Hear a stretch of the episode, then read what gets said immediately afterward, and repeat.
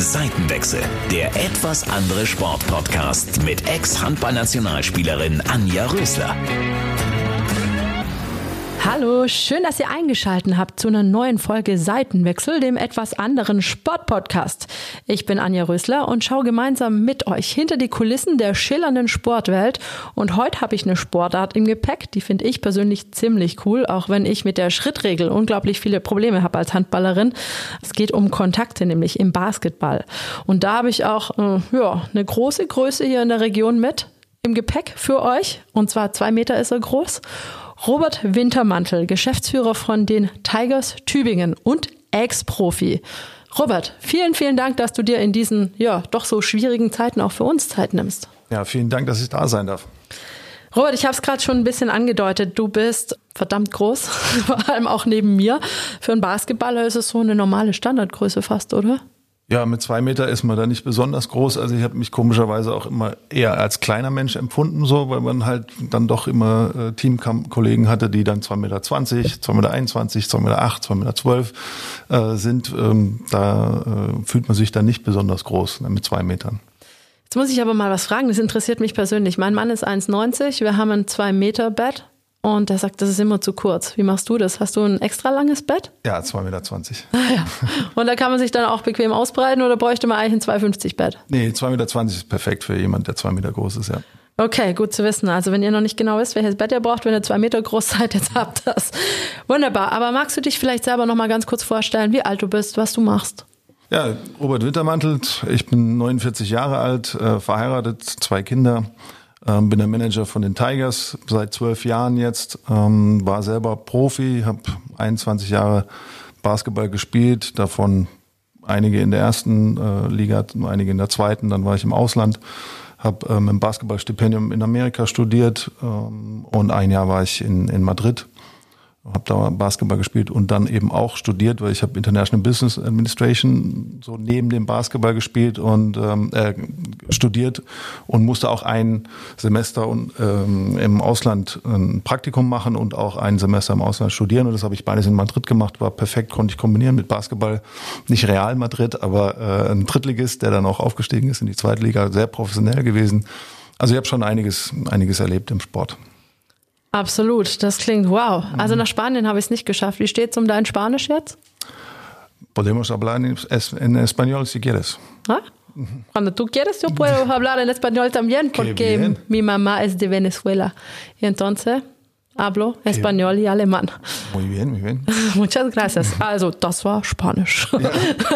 genau. Wir haben nur besprochen, dass wir das eigentlich auch auf Spanisch machen könnten, aber für euch machen wir das doch auf Deutsch.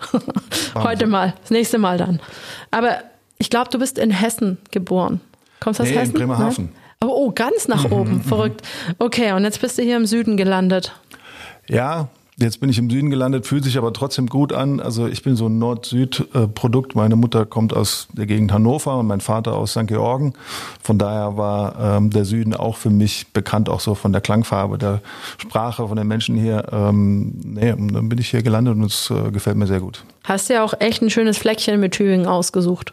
Ja, ich bin 2002 nach Tübingen gekommen ähm, und äh, habe es nie bereut, dass ich hier geblieben bin. Ähm, Fühle mich da super wohl. Ist eine ganz tolle Stadt. Ähm, man hat äh, Stuttgart, also eine Großstadt direkt vor der Haustür. Man hat einen internationalen Flughafen direkt vor der Haustür. Also 15, 20 Minuten ist man am Flughafen von Tübingen aus. Und ähm, das gibt immer so ein gewisses Gefühl von Freiheit für mich, ähm, dass man da, wenn man wollte, könnte man relativ schnell so in die große weite Welt fliegen.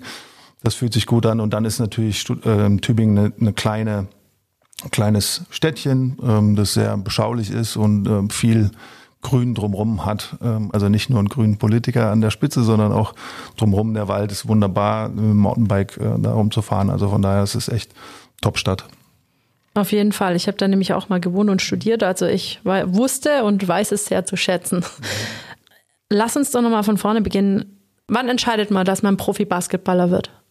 Oh, das entscheidet man in dem Sinn so nicht, glaube ich. Also bei mir war das nicht so, sondern ich habe irgendwann ähm, Basketball für mich entdeckt, ähm, relativ spät sogar, war fast 16, als ich angefangen habe und habe gemerkt, dass das ähm, für mich äh, einfach die Sportart ist, die, die mich wahnsinnig begeistert hat und, und ähm, habe mir auch sehr viel selber beibringen müssen, weil in dem Club, in dem ich angefangen habe, da gab es gar keine Jugendmannschaft, da gab es auch keine direkten Trainer, sondern eher so Spielertrainer. Ähm, und irgendwie wollte ich immer die Grenzen kennenlernen von dem, was ich da so vielleicht potenziell mal können könnte. Und ähm, das hat mich so angetrieben und dann ist es doch relativ weit gegangen. Also ich habe ja sogar auch dann mal nicht viel gespielt, aber ich war in der Euroleague, also vergleichbar Champions League zum Fußball. Ähm, das äh, mit Frankfurt äh, habe ich auch mal ein Jahr kennengelernt. Also von daher hat's schon, ähm, ist es schon ziemlich weit gegangen dann. Absolut. Also 16, Chapeau, das ist ja schon ganz schön krass, wie du das so hingelegt hast dann. Ja, ja, ich, ich sage immer, ich kann, deswegen konnte ich auch bis 36 spielen, weil ich nicht so früh angefangen habe, meine Gelenke kaputt zu machen. Ähm, ja, das ging damals noch, weiß nicht, ob das heute noch möglich ist, dass man erst so spät anfängt, aber es ist auf jeden Fall etwas gewesen, das ich halt erst ein bisschen später kennengelernt habe und dann aber mit, mit aller Macht ähm, verfolgt habe. Wenn es so einen Traumweg geben würde, Profibasketballer zu werden, was würdest du Jugendlichen oder jungen Menschen empfehlen? Wie sollte man das angehen? Es geht eigentlich hauptsächlich wie bei allem halt um die Einstellung. Also wenn man, wenn man denkt, das wird ähm, alles von außen einem beigebracht und, und, und man hat so eine Erwartungshaltung nach außen hin, das ist, glaube ich, eher äh, kontraproduktiv. Man muss wirklich eine eigene große Energie aufbringen, um sich zu verbessern und nicht immer nach außen gucken, was macht der Verein für mich oder dies oder das, sondern nee, wie viel investierst du selber, um besser zu werden? Wie viel gibst du auf, um besser zu werden? Was machst du? sagen wir mal, auch vom Ablauf her des Tages, also wie viel investierst du einfach, ähm, auch vielleicht mal das eine oder andere Essen weglassen und dann eben auch Alkohol, Rauchen und so weiter ähm, ähm, zu reduzieren oder einzustellen. Das gibt es ja auch manchmal bei Jugendlichen, die dann eben ähm, das einfach nicht hinkriegen. Also man muss sich schon ziemlich viel abverlangen können und das ist so die Grundvoraussetzung, um überhaupt äh, da oben reinzukommen. Dann braucht man noch im Basketball eben auch oft ähm, dann doch ein bisschen eine gewisse Körpergröße und eine Athletik. Ähm, die dann auch genetisch bedingt sein kann, aber äh, man kann wahnsinnig viel wettmachen durch hartes Arbeiten. Das hast du schön gesagt, ja. Ich habe einen Trainer gehabt, der hat immer gesagt, Qualität kommt von dem Wort Qual. hat er ja. uns immer wieder in der Vorbereitung an den Kopf geworfen. Auf jeden Fall, das ist Teil äh, eines Sportlerlebens, ist eben, dass man mit Schmerzen umgehen können muss. Also das ist, kennst du sicherlich auch gut. Ähm, Früher hat man ja noch äh, Diclofenac und Ibuprofen eben noch in, in rauen Mengen eingeschmissen. Das ist übrigens immer noch so, dass Sportler relativ viel Schmerzmittel nehmen müssen oder nehmen. Ähm, also Sport hat schon auch was mit Schmerz zu tun und mit der Schmerztoleranz. Ja. Du hast es, hast es vorher schon angedeutet, bis in die USA geschafft mit einem Stipendium und in Spanien hast du auch gespielt. Was meinst du, prägt dein Profi-Dasein? Wie prägt das dein Leben nach dem aktiven Sport sogar noch? Extrem. Also das ist einfach eine, eine tolle Erfahrung. Wir hatten vorhin ja kurz mal drüber gesprochen, was Mannschaftssport bedeutet für einen und für die persönliche Entwicklung, ähm, einfach in so einem Team zu funktionieren. Ähm, dann vielleicht auch in verschiedenen Situationen, vielleicht als Rookie, also jemand, der gerade angefangen hat, in ein Profiteam reinzukommen oder dann später der zu sein, der dann schon lange dabei ist und erfahren ist und, und die Jungen mitnehmen kann und auch den Beistand geben kann und so weiter. Also das ist schon man erlebt da wahnsinnig viel, so auch, weil die, die Sportlerkarriere ist ja relativ kurz, aber in diesem Zeitraum erlebt man viele verschiedene Rollen, die man so ausleben kann. Und ähm, das sind Dinge, die, die für mich immer da sein werden. Dann natürlich diese Erfahrung im Ausland gespielt zu haben, äh, war schon, war schon wirklich ähm, wahnsinnig, hat mich wahnsinnig weitergebracht. Gerade das Amerikanische war super. Ähm, da habe ich so ein bisschen Härte gelernt und in Spanien war es toll, mal ein anderes europäisches Land kennenzulernen und auch diese Offenheit der Menschen. Also es war, habe ich wirklich ein super Jahr gehabt, nicht nur sportlich, sondern auch menschlich hat mich das wahnsinnig geprägt und, und ähm, weitergebracht. Also kann man nur jedem empfehlen, so ein Weg. Auf der anderen Seite ist es natürlich auch bisschen steinig, weil man eben anders lebt äh, als Profi, als jetzt äh, der Normalo, sage ich mal, der von acht zu, bis fünf dann äh, in Jobben geht, ähm, Beruf hat und den ausübt. Das ist natürlich als Sportler nochmal anders. Man hat dann einen ganz anderen Lebensrhythmus schläft vielleicht ein bisschen länger, weil man abends eben trainiert hat und geht dann morgens zum Training. Ähm, also immer zu den Zeiten, also wir haben zum Beispiel oft um 8 Uhr abends trainiert, dann äh, ist äh, so die Zeit, wo die anderen Menschen Zeit haben, da bist du dann halt unterwegs oder am Wochenende hast du Spiele, da, da gehen die Party machen oder treffen sich irgendwo. Das ist, fällt dann halt alles so ein bisschen weg. Also der Lebenswandel ist ein bisschen anderer. Ja, Mittagsschläfchen ist so das, was mir spontan einfällt, was ich jetzt definitiv nicht mehr habe. Ja, ja, auf jeden Fall. Das musste natürlich sein, nach dem Training dann was gegessen, dann auf der Couch ähm, liegen und ein, zwei Stunden schlafen, genau. Du hast aber nicht nur geschlafen, du hast es nämlich geschafft, du hast es gerade schon mehrfach angedeutet, ähm, ein Studium nebenher zu schmeißen, was ja auch nicht so selbstverständlich ist. Also ich kann es nur aus meinem Umfeld sagen. Für uns Frauen ist klar, wir müssen was nebenher machen, wir sorgen finanziell nicht aus. Aber ich habe viele Basketballer kennengelernt, die einfach nichts gemacht haben, die das so ein bisschen verschlafen haben. Was war dein Antrieb, das zu machen? Ja, ich hatte immer das Gefühl, dass mir, dass mir was fehlt, wenn ich nur Sport mache. Also besonders bewusst wurde es mir, ich habe mal in Darmstadt ähm, Informatik an der FH studiert und das habe ich dann abgebrochen, weil ich ein Erstliga-Angebot gekriegt habe aus Braunschweig, habe da dann zwei Jahre als Vollprofi gespielt und ähm, da habe ich dann schon sehr gemerkt, dass irgendwie dann doch, ähm, wie soll man sagen, der Wortschatz dann plötzlich äh, zumindest der aktive eben geringer wird und man, ähm, ich habe sogar in Braunschweig ganz war so, da waren ganz viele ähm, Ausländer in dem Team, dann habe ich plötzlich in Deutschland angefangen auf Englisch zu träumen, ähm, was natürlich schon, also was ich dann aus Amerika kannte, als ich in Amerika gelebt hatte, von daher war das schon so ein Thema, ähm, wo ich dann gemerkt habe, okay, irgendwie muss ich noch was zusätzlich zu meinem, zu dem Sport ähm, machen, ähm, dann gab es eine Situation, dass äh, in, in Wiesbaden an der FH eben ein neuer Studiengang ein, eingerichtet wurde, International Business. Das fand ich super, weil BWL ist halt ein Thema, mit dem man sehr, sehr viel machen kann. Man muss sich nicht so wirklich festlegen. Und das Internationale war schon immer mein Thema. Also das finde ich einfach, fand ich gut. Da waren sehr viel offene Leute, die da studiert haben, die dann auch ähm, Quereinsteiger waren und so ein bisschen anderen Lebenslauf hatten. Von daher waren das wirklich ähm, tolle Erfahrungen da und das konnte ich kombinieren ähm, und habe es dann auch durchgezogen. Natürlich ein bisschen länger gebraucht als der Normalo so, aber es war es war wirklich ähm, ein toller Studiengang und bin jetzt Diplom-Betriebswirt FH dadurch. Sehr schön. Du hast es vorher schon ein bisschen angedeutet. In Amerika zu leben war sehr hart. In Spanien hast du, das ist jetzt zwar italienisch, La Dolce Vita kennengelernt. Was würdest du sagen? Warum war es so hart in den USA und was hat Spanien so ausgemacht und wie ist es überhaupt im Vergleich zu Deutschland? Ja, wenn man so als, ich bin als 20-Jähriger nach, nach Amerika gegangen, äh, konnte die Sprache noch nicht so gut ähm, und das Team war schon, ähm, wie soll ich sagen, also dieses amerikanische, es gibt ja dieses Trash-Talking, das kannte ich aus Deutschland gar nicht. Ne? Nun muss man sich erstmal, ähm, ja, irgendwie muss man sich dran gewöhnen, dass dann eben jemand einen wirklich auch angeht in, ähm, und, und verbal angeht im Training äh, oder auch einzeln, wenn man eins gegen eins mit dem mal trainiert hat, einfach so, so ein bisschen diese Härte äh, kennenzulernen. Ähm, war schon ganz, war schon ganz interessant und, und da muss man sich erstmal dran gewöhnen. Am Ende war es natürlich dann trotzdem super Mannschaft, hat, hat Spaß gemacht dort. Ähm, aber es war, ja, Härte vielleicht auch, weil natürlich in, dann, damals war es ja so, da musste man für ein Telefonat irgendwie fast fünf Dollar zahlen für eine Minute nach Deutschland. Und ähm, wenn man mit irgendjemandem kommunizieren wollte, dann muss man halt einen Brief schreiben, was Leute jetzt vielleicht gar nicht mehr so kennen, die dazuhören. Aber da hat man einen Brief geschrieben und der hat dann halt eine Woche gebraucht, ähm, bis er dann in Deutschland war und dann die Antwort kam, dann hat er auch noch mal eine Woche gebraucht, also hat man einen Brief geschrieben und hat dann zwei Wochen später eine Antwort drauf gehabt, wenn jemand sofort drauf geschrieben hat. Also das war schon so, dass man da wirklich, da war ich ganz alleine auf mich gestellt und das muss man dann natürlich schon erstmal wegstellen als jüngerer Mensch. Ähm, von daher vielleicht ein bisschen hart. Ja, aber ja, war eine tolle Erfahrung. Und Spanien dann? Ja, Spanien war, da bin ich mit ein bisschen niedrigeren äh, Erwartungen so hingegangen, zumindest was das Sportliche anging. Ähm, ich habe äh, meinem Agenten damals gesagt, ja, ich muss nach Spanien. Unsere Partnerschule ähm, ist da in Spanien. Äh, da bin ich angenommen worden. Ähm, das, äh, da muss ich ein Semester studieren und dann mache ich mein Praktikum, würde ich auch gerne da machen.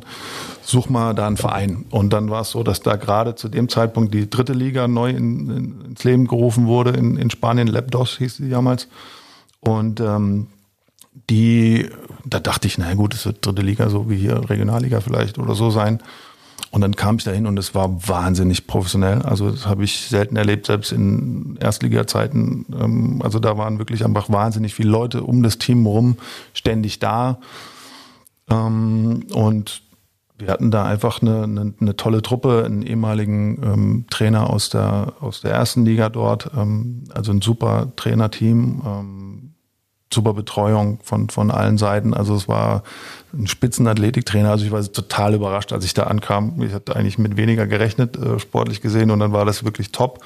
Und ähm, dann auch das Studium hat Spaß gemacht dort. Ich musste vier Scheine machen, immerhin. das habe ich dann auch hingekriegt und ähm, das Praktikum habe ich dann da beim Verein gemacht und es war insgesamt eine sehr runde Sache und wie gesagt, die Menschen sind so offen und, und ähm, ja, einfach ein bisschen lockerer unterwegs und das war, war natürlich auch die gute Zeit noch in Spanien, ähm, so Anfang 2000er, danach kam ja eine ziemlich harte Krise, ähm, aber in der Zeit ging es allen gut. Ja, und mittlerweile bist du Familienpapa. Du hast gesagt, zwei Töchter hast du. Mhm. Ähm, ist es sowas, wo du sagst, mh, hm, für die Mädels würde ich mir eigentlich wünschen, dass sie mal ins Ausland gehen oder blutet da eher so das Papa-Herz? Ja, gut, als Vater will man seine Mädels natürlich am liebsten nirgends hingehen lassen. nee, stimmt nicht, aber ja, klar, man hat, man hat halt diese, diese Problematik, dass man da loslassen muss, aber das geht ja allen Eltern so. Ähm, die Auslandserfahrung äh, halte ich für schon wichtig für eine Entwicklung. Muss nicht unbedingt sein, aber wenn man das in einem bestimmten Rahmen kennenlernen kann, ist es eine tolle Sache. Von daher würde ich niemals sagen, du darfst nicht ins Ausland oder so. Wie alt sind deine Mädels jetzt? 13 und 12. Oha, ist ja auch ein, ein sehr prägendes Alter, auch für die Eltern, ne? Ja, ja. Pubertät ist schon eine spannende Sache. so, zwei Pubertiere oder geht's noch? Ja, momentan eher ein Pubertier, aber das äh, ist ist alles okay, das gehört natürlich dazu und, und wir lieben unsere Kinder und wir, wir versuchen die natürlich so gut wie möglich zu begleiten und dann hat man natürlich Themen wie Internet. Ne? Ich bin einer von den bösen Vätern, die das Internet, äh, also das WLAN eben nicht den ganzen Tag anhaben, sondern das irgendwie restriktiv äh, gehandhabt wird und da gibt's regelmäßig Streit. Da graut's mir davor, wenn wir sowas einführen müssen, weil da bin ich wahrscheinlich die Traurigere. Ja. Nein, äh, kommt Zeit, kommt Rat, ne? Ja. Für deine Kinder, die spielen nicht Basketball? Doch, spielen beide Basketball. Ja.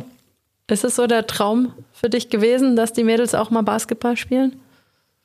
Nee, nicht wirklich. Ich habe da nicht, ich habe da gar nicht drüber nachgedacht. Hab, wir haben die nie gepusht in Richtung Basketball. Sie haben natürlich Basketball ständig mitbekommen, ähm, weil sie, weil sie eben meinen Job kennengelernt haben und dann auch zu den Spielen gerne gegangen sind und so weiter. Ähm, haben aber relativ, ich glaube, ein, zwei Jahre ist es jetzt her, dass sie angefangen haben und ähm, verfolgen das. Ich, wie gesagt, es könnte auch eine andere Sportart sein. Für mich einfach eine tolle Sache, wenn, wenn ähm, junge Menschen eben Teamsport kennenlernen. Hast du da einen Tipp für jemanden, der nicht so sportaffin ist? Wie findet man einen Sport oder die richtige Sportart für seine Kids? Oh, da muss man einfach ausprobieren lassen, glaube ich. Also da muss man auch mal zulassen, dass, dass äh, ein Kind was anfängt und es dann auch nicht, nicht weiter verfolgt. Man muss natürlich schon ein bisschen hinten dran sein und gucken, dass es ernsthaft, dass das Kind es ernsthaft versucht. Und ähm, wenn es dann aber nicht passt, dann kann man ruhig auch mal einen Wechsel machen und nicht zwanghaft eine bestimmte Sportart durchprügeln. Das, glaube ich, bringt eh nichts. Man muss halt spüren, was die Kids, auf was die Lust haben. Dann bist du ja mittlerweile auch Geschäftsführer und im Vorstand der Tigers Tübingen, um mal wieder auf das Sportliche zurückzukommen. Das ist ja kein Job 9 to 5 an sich, sondern auch wieder mit viel Abendterminen, überhaupt vielen Terminen verbunden mit Wochenende, Wochenendarbeit. Wie, wie kriegst du das alles unter einen Hut mit deiner Familie? Naja, das, das ist natürlich ein Job, bei dem man halt selten abschalten kann, eigentlich eher gar nicht, weil man halt ständig irgendwie, ähm, also auch zu jeder Phase der Saison, ähm, Sachen im Kopf rumschwören, die, die zu erledigen sind. Mannschaftszusammenstellung jetzt aktuell, dann Sponsorengespräche, ähm, Etat aufstellen, Finanzplanung und so weiter. Da gibt es so viele Themen, die, die eben nie aufhören. Macht es aber auch so spannend. Das ist ein unheimlich abwechslungsvoller Job. Und ähm, ja, also das ist nicht immer ganz einfach, das in der Familie hinzukriegen. Bin froh, dass meine Frau mich da wahnsinnig unterstützt. Sie ist zwar selber auch, äh, arbeitet äh, als Hebamme in, im, am Klinikum in Tübingen, aber hat mich schon immer da wahnsinnig unterstützt, dass ich das überhaupt, dass wir das als Familie hinbekommen haben. Jetzt kam natürlich die Zeit, wo die Kinder dann nicht in der Schule sein konnten. Das war für uns alle natürlich extrem schwierig, das dann auch zeitlich darzustellen. Homeoffice ist bei mir zwar möglich, aber es ist nicht optimal, muss man auch ganz klar sagen. Meine Frau kann kein Homeoffice machen, die muss ins Klinikum und musste eigentlich auch mehr arbeiten. Ähm, und von daher war das nicht eine ganz einfache Phase, aber unsere Kinder waren ja auch ein bisschen älter jetzt schon. Also mit in dem Alter kann man sie auch mal alleine lassen und, und ähm, sind damit dann auch ganz gut klargekommen. Aber äh, ja, das ist so ein Job, der, der schon sehr anspruchsvoll ist. Absolut, auch, auch der Job deiner Frau. Hebammen sind ja sehr gesucht und ist auch ein unglaublich toller Beruf. Ich glaube, die mir geholfen hat äh, in der Nachbetreuung bei mir mit meinem Sohn und auch die bei der Geburt dabei war. Das sind auch sehr faszinierende Menschen, muss ich sagen. Also die, die ich kennengelernt habe, hatten alle irgendwie so was ganz Besonderes, was sich nicht greifen lässt. Ja, ja, die haben auch eine, so eine bisschen besondere Stellung in, im Klinikum. Da muss man mal mit dem, unserem Vorstandsvorsitzenden, mit dem Professor Bamberg, der der Chef von, vom Klinikum ist, mal sprechen. Ähm, die haben da schon ein bisschen eine Sonderstellung. Ähm, klar, weil sie eben so eine Art Gespür haben, sind auch sehr gut ausgebildet, muss man sagen. Und das höre ich ganz oft, dass Frauen sagen, das ist ja der Traumberuf schlechthin. Dabei muss man wissen, dass, dass da natürlich im Klinikum auch wirklich schwierige Fälle ankommen und dass man da natürlich auch so Themen wie ähm, Kindstod und so weiter, äh, damit muss man eben auch klarkommen und das emotional verarbeiten. Also das ist schon, äh, ich habe da größten Respekt vor, ähm, vor dem, was meine Frau da macht und vor allem, also manchmal gibt es auch Situationen, wo sie vielleicht was mit mir besprechen will, wo ich dann sage, ich, ich kann es, geht nicht, weil das ist so was ähm, ganz Tiefes. Ähm, also wenn ein Kind stirbt, äh, das ist was ganz Emotionales, da, das sehr schwer zu verarbeiten ist und, und ähm, von daher gibt es nicht nur schöne Seiten, aber gibt es natürlich auch. Ja, auf jeden Fall. Gehört leider auch irgendwie zum Leben dazu. Mhm. Du hast die Corona-Zeit gerade schon ein bisschen angesprochen. Mhm. Die macht deinen Job als Vater natürlich nicht unbedingt leichter als äh, Familienoberhaupt, sage ich mal, und aber auch in deinem Haupt- oder was heißt Hauptjob? Was ist jetzt der Hauptjob? In deinem anderen Job, sage ich mal, auch unglaublich schwer. Wie, wie seid ihr da mit den Tigers durch diese krasse Phase jetzt irgendwie durchmanövriert? Ja, also die, die, das gab verschiedene Phasen jetzt eigentlich so nach der Saison war erstmal also diesen Saisonabbruch irgendwo äh, zu organisieren, da klarzukommen. Dann auch die Spieler, die mussten nach Amerika relativ schnell, weil sie alle raus wollten, ähm, bevor da irgendwas dicht gemacht wird. Dann Abwicklungen, die dann noch zum Saisonende hin äh, dann kamen, die man machen musste. Und dann natürlich war auch das Thema eigentlich viele Termine mit Sponsoren, die wurden dann abgesagt, weil einfach das vielleicht Zeit, also einfach nicht von der Gegenseite einfach nicht gewünscht war. Ähm, und dann teilweise war es auch so, dass wir eben auch Sponsoren nicht unbedingt angesprochen hatten, von denen wir wussten, okay, denen geht's momentan echt schlecht. Also da muss man wirklich erstmal gucken, wie die sich fangen und so weiter. Und, und ähm, da ist natürlich dann das Sponsoring ist dann auch natürlich bei den Unternehmern auch nicht an allererster Stelle, sondern erstmal geht's um deren Geschäft, um deren Mitarbeiter und, und erst dann kommt irgendwann mal das Sponsoring und von daher war das nicht ganz einfach. Äh, die letzten äh, Monate waren, waren wirklich hart für uns alle, vor allem weil wir natürlich auch einfach mit weniger Geld äh, planen müssen und das eben dann auch äh, einfach Kosten senken in eigentlich allen Bereichen irgendwo hinkriegen müssen. Äh, bei uns sind es fast 450.000 Euro, die wir weniger zur Verfügung haben würden laut Plan. Ähm, und das muss natürlich erstmal realisiert werden. Das ist nicht, nicht einfach für alle Beteiligten und ähm, von daher wahnsinnig ähm, anstrengend die letzte Zeit, ja. Wie sehr geht sowas an die Substanz? Ich meine, du hast ja auch eine Krankheitsgeschichte hinter dir mit, mhm. mit Stress und darf man sagen? Nee, ich hatte kein, also Stress war ja. in dem Sinn halt, das ist ein Dauerzustand, dass man Stress hat. Man soll ja nicht Stress sagen, sondern man hat viel zu tun oder so.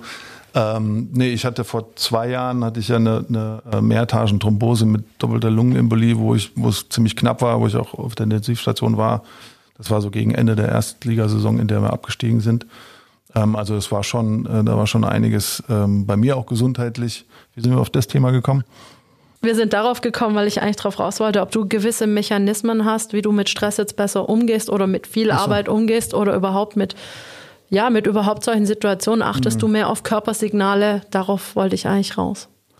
Ja, ja, also man muss auf jeden Fall ähm, versuchen dann doch eine Distanz irgendwo hinzubekommen. Vielleicht auch mal dieses klassische Abschalten ist schon extrem wichtig, wenn man das irgendwie sich, jeder hat da vielleicht eine andere Technik, wie man das hinkriegen kann. Also Fahrradfahren war bei mir eine tolle Sache, die hat mir auch geholfen. Ähm, einfach in den Wald fahren mit dem Mountainbike abschalten.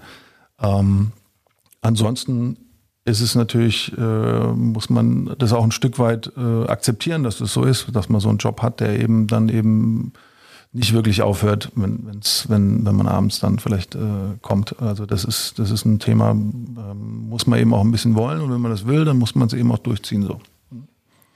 Und hast du da irgendwie einen Tipp für Leute, die da ein bisschen am Straucheln sind, auch jetzt vielleicht in der Corona-Zeit? Wie, wie mache ich das? Du, du, also ich muss dich jetzt mal ganz bewundernd hier loben und ich finde es total krass, wie du da rangehst, was du darstellst und mit welcher Ruhe, die du da ausstrahlst.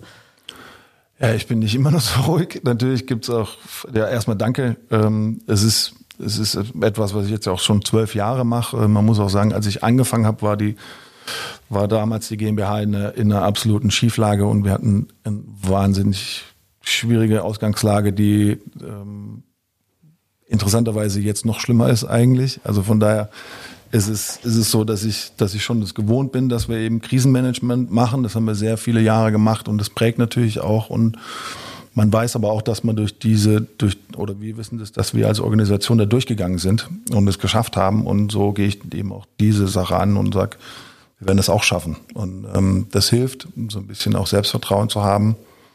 Und ansonsten, ja, ich glaube, dass schon wichtig ist, ähm, sich manchmal zurückzunehmen und ähm, zu sagen, ich habe mein bester Kumpel lebt, lebt in Amerika und der, wenn ich dem mal so erzählt habe, äh, wie es gerade, wie schwierig es gerade ist ähm, und so weiter, dann sagt er, naja, ist doch nur ein Job, ist doch nur ein Job. Und äh, diese Distanz äh, haben vielleicht Amerikaner oder irgendwie mehr äh, als wir äh, zu sagen, naja, es ist halt ein Job und wenn der halt nicht läuft, dann gehst du halt woanders hin. Ne? Ähm, manchmal sich so ein bisschen rauszunehmen, äh, ist vielleicht ganz, ganz hilfreich.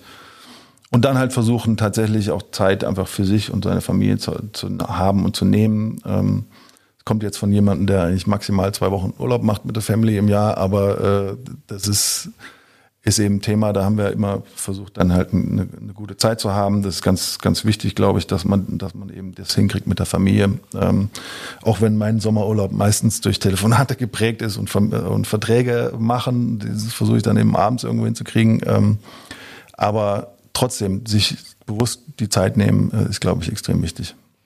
Auf jeden Fall ein sehr guter Rat. Was gehört denn noch zu deinem ganz großen Aufgabenfeld, wo du sagst, das muss man als Geschäftsführer und als Vorstand von so einem Profi-Basketballverein eigentlich auf jeden Fall mitbringen?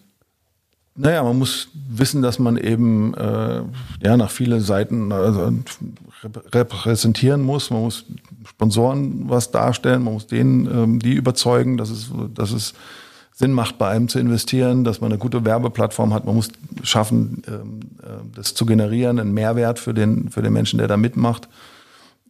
Wir sind ja Wirtschaftsförderer. Wir bringen alle zwei Wochen während der Saison eben die Entscheider aus unserer Region zusammen. Und ich glaube, das ist schon wichtig, dass man das gut rüberbringt und dass man es gut organisiert. Äh, gleichzeitig hat man aber immer mit Menschen zu tun. Man muss ähm, auch die, nicht nur die Angestellten in der Geschäftsstelle führen, sondern eben auch die, die Spieler und, und das Trainerteam ähm, und da eben auch Beistand sein für die, wenn es mal schwer läuft. Ähm, ist für mich natürlich ein bisschen einfacher, weil ich eben selber diese Spielerseite kennengelernt habe. Also das für die Spieler sicherlich ganz angenehm, aber manchmal durchschaue ich halt auch Sachen, wenn sie mir sagen, äh, das und das, und dann sage ich, naja, also ganz ehrlich, ähm, musst du irgendwie hinkriegen, ja. Also das ist schon so ein ähm, dass, dass es da hilft, ähm, im Profisportler gewesen zu sein, auf jeden Fall. Und, aber es ist, wie gesagt, ein ganz, ganz breites Feld, in dem man da tätig ist. Und, und ähm, aber das sind so diese Themen, man muss in der Akquise gut sein, man muss in Gesprächen vor allem gut sein ähm, und ähm, eben den, den Club bestmöglich zu repräsentieren. Und dann muss man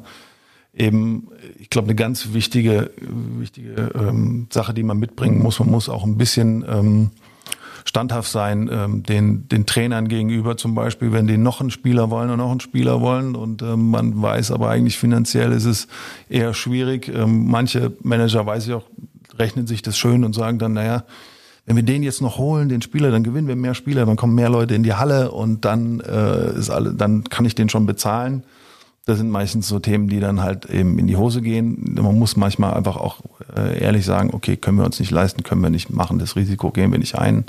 Also Nein sagen, äh, das ist ja ist auch ein Tipp für ganz viele. Man muss einfach auch mal Nein sagen ähm, und da dann hinten dran stehen und die Konsequenzen ähm, aushalten. Also das ist vielleicht noch eine Qualität, die man mitbringen muss. Man muss wissen, dass man in so einem Job halt in der Öffentlichkeit steht und dass alles im Nachhinein bewertet wird. Also alle Entscheidungen, die man so trifft ähm, während der Saison oder über die Jahre, die werden im Nachhinein dann be beurteilt und klar, im Nachhinein kann man es besser äh, sich angucken und könnte sagen, naja, hätte man mal das und das gemacht. Ähm, aber äh, das muss man dann eben auch aushalten können und es ist wichtiger, dass man eben einfach in dem Moment, in dem man die Entscheidung trifft, sich sagt, okay, da habe ich auf, auf der Basis von den und den Erkenntnissen getroffen. Und da kann ich hinten dran stehen, auch wenn es dann nicht gut läuft. Ähm, trotzdem tut es natürlich weh, wenn man äh, Sachen entschieden hat, die dann nicht laufen. Aber äh, man muss das halt aushalten und vor allem auch den öffentlichen Druck, der dann damit kommt, äh, also den, den der Job mit sich bringt, äh, das ist eben so. Ne? Ja, ist dann nicht ganz einfach, da immer vorne dran zu stehen als Aushängeschild, glaube ich. Du hast dir letztes Jahr neue Mitstreiter ins Boot geholt oder ihr habt euch das mit dem, du hast den schon angesprochen, den Professor Dr. Michael Bamberg, der Uniklinikchef Tübingen. Und mit ihm kam noch eine Frau mit an Bord, die Frau Dr. Dr. Saskia Biskup. Mhm. Ist das eine Kompetenz, die euch eine ganz andere Marschrichtung vorgibt oder überhaupt euch eine ganz andere Durchschlagskraft gibt? Ja, ist auf jeden Fall gut. Es fühlt sich gut an, dass es auf mehr Schultern verteilt ist nochmal und dass wir eben auch äh, Menschen dabei haben, die äh, erstmal in ihrem Unternehmen eben wahnsinnig viele ähm, Erfahrungen gesammelt haben, die sie auch an mich weitergeben können und eben auch Kontakte haben und, und ähm, uns da eben auch zur Seite stehen. Und ich glaube, das ist schon wichtig, dass wir da ähm, an der Spitze Menschen haben, die, die hier in Tübingen ähm, sehr respektiert sind und, und uns als Club eben stützen. Vor ein paar Wochen war ich bei euch. Da hat man ja schon ein bisschen gehört, ihr habt so eine richtige Aufbruchsstimmung jetzt auch und habt da wirklich eine neue Ausrichtung und einen tollen Trainer hast du dir an Bord geholt, der genau das ausstrahlt, was du dir, glaub, gewünscht hast. Ja, absolut. Also wir haben klar auch analysiert, in den letzten beiden Jahren haben wir halt ähm, nicht das erreicht, was wir uns äh, vorgenommen hatten. Ähm, wollten mit aller Macht wieder hoch, aber in Wirklichkeit hatten wir gar nicht genug Geld, um hochzugehen ähm, weil die zweite Liga sehr, sehr ähm, stark ist. Vom, also da geht's wirklich, also, ähm, also ist der Wettkampf sehr, sehr äh, stark. Also die, wenn man sich die Teams anguckt, die da an der Spitze sind, die haben allermeistens schon eine zwei vor der, äh, also zwei Millionen eben zu, zur Verfügung und noch mehr. Äh, und das, damit muss man erstmal konkurrieren.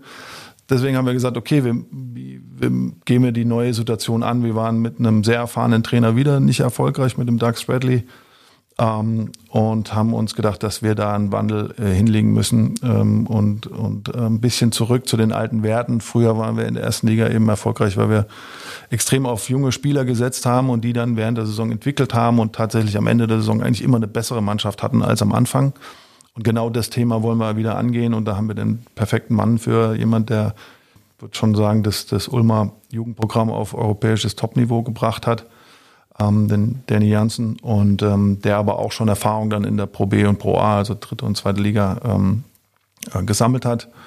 Ähm, der hat einen guten Entwickler, einen Macher, eine, eine starke Persönlichkeit an der Seite, jetzt mit dem wir hoffentlich sehr, sehr lange zusammenarbeiten. Was hat er so für einen Führungsstil?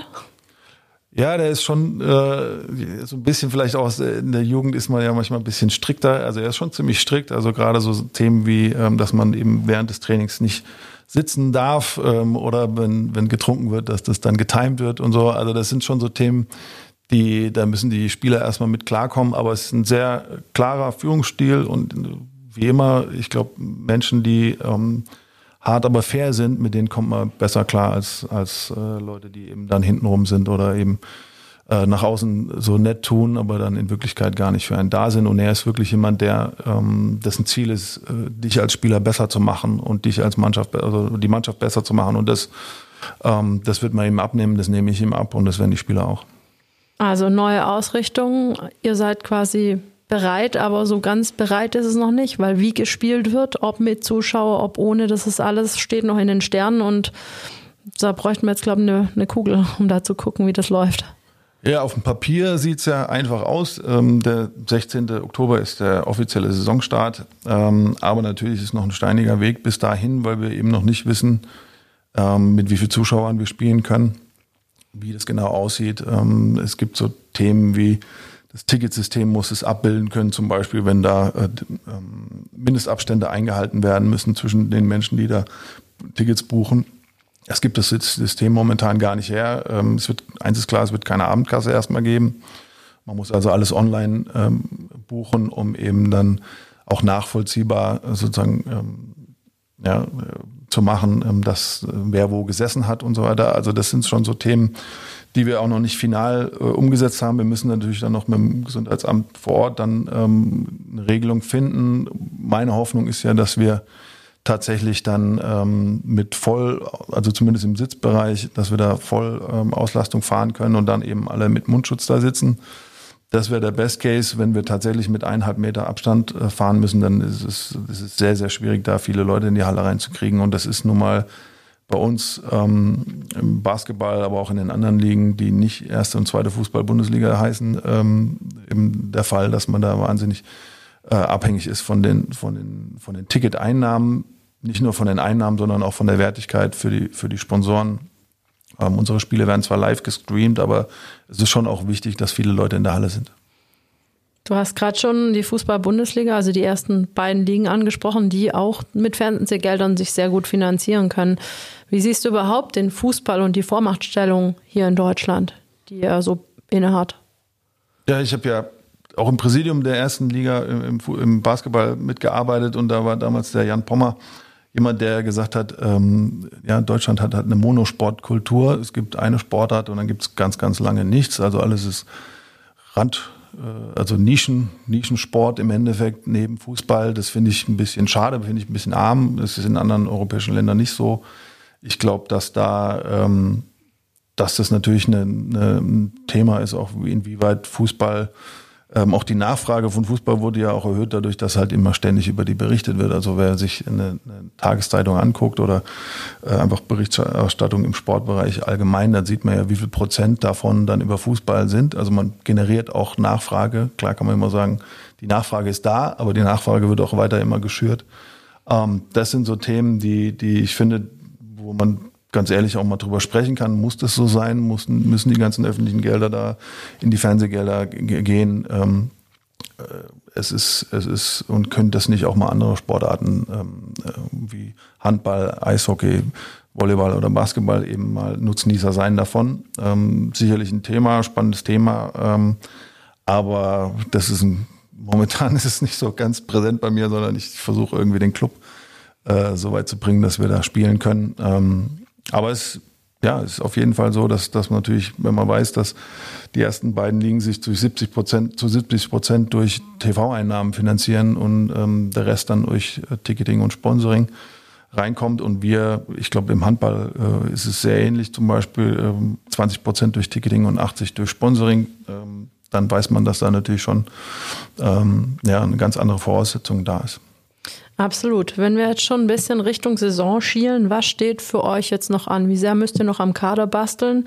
Wie sehr steht der Rahmen schon? Und ja, was stimmt dich froh Mutes, dass es gut losgeht? Ja, wir haben ähm, fünf Spieler unter Vertrag momentan. Ähm, muss noch einiges passieren. Äh, Im deutschen Bereich sind wir fast fertig. Äh, Gerade die Ausländerposition, da kann man ruhig auch noch ein bisschen abwarten, weil da einige Entwicklungen momentan eher so dafür sprechen, dass man hinten raus noch echt, äh, wie soll man sagen, Schnäppchen soll man vielleicht nicht machen, wenn man jemanden verpflichtet, aber äh, eben ein wahnsinnig gutes Preis-Leistungs-Verhältnis hinkriegen kann. Deswegen muss man da genau gucken, wann man dann verpflichtet. Ähm, die Mannschaft so von der Zusammenstellung macht mir jetzt nicht so, ähm, da mache ich mir nicht so äh, große Sorgen. Ich glaube, wir haben da einen sehr guten Grundstock ähm, an Spielern, ähm, müssen natürlich hinten raus die passenden äh, Mosaikstückchen noch finden, die dann das zu einer runden Sache machen. Auf jeden Fall, das ist immer eine sehr komplizierte Sache, die Mannschaft zusammenzustellen.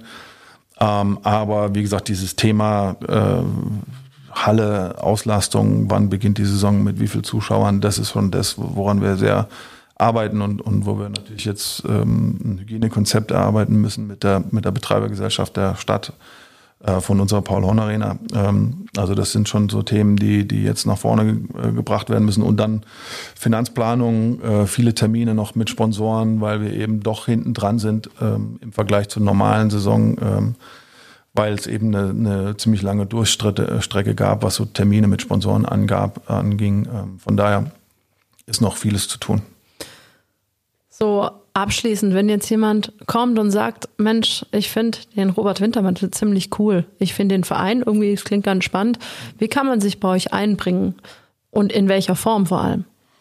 Ja, also wir freuen uns immer, wenn jemand mitarbeiten will. Wenn wir jetzt über unentgeltliche Arbeit, es sind ja keine Ehrenamtler bei einer AG oder GmbH, sondern äh, Menschen, die, die sich einfach einbringen wollen, einfach bei uns melden, ähm, E-Mail schreiben, auf eine, auf eine unserer Internetseite findet man das alles. Ähm, und ansonsten natürlich auch, wenn jemand Interesse hat, unsere Plattform zu nutzen, ähm, als Sponsor dann gerne ähm, kontaktieren und, und wir finden dann eine, eine, gute Lösung.